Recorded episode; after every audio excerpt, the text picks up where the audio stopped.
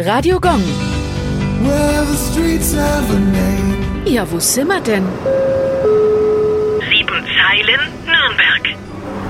Die sieben Zeilen befinden sich in der Seebalder Altstadt zwischen Webersplatz und Maxtor. Die Namen hat man auch bildlich vor Augen, wenn man sich da vorstellt und ein bisschen genauer hinschaut. Im Jahr 1488 baute die Reichsstadt dort nämlich in sieben Reihen Wohn- und Werkshäuser für die sogenannten Barchentweber. Das ist ein historischer Handwerksberuf. Die Weber stellten erstmals ein Mischgewebe aus Leinen und der neu in Mitteleuropa aufgetauchten Baumwolle her. Sie wurden aus Augsburg und Ulm angeworben, um das Textilgewerbe der Stadt Nürnberg zu fördern. Im Prinzip ist diese Webersiedlung nichts anderes als ein Vorläufer des sozialen Wohnungsbaus. Sie gehört heute zu den wichtigsten Baudenkmälern der Stadt.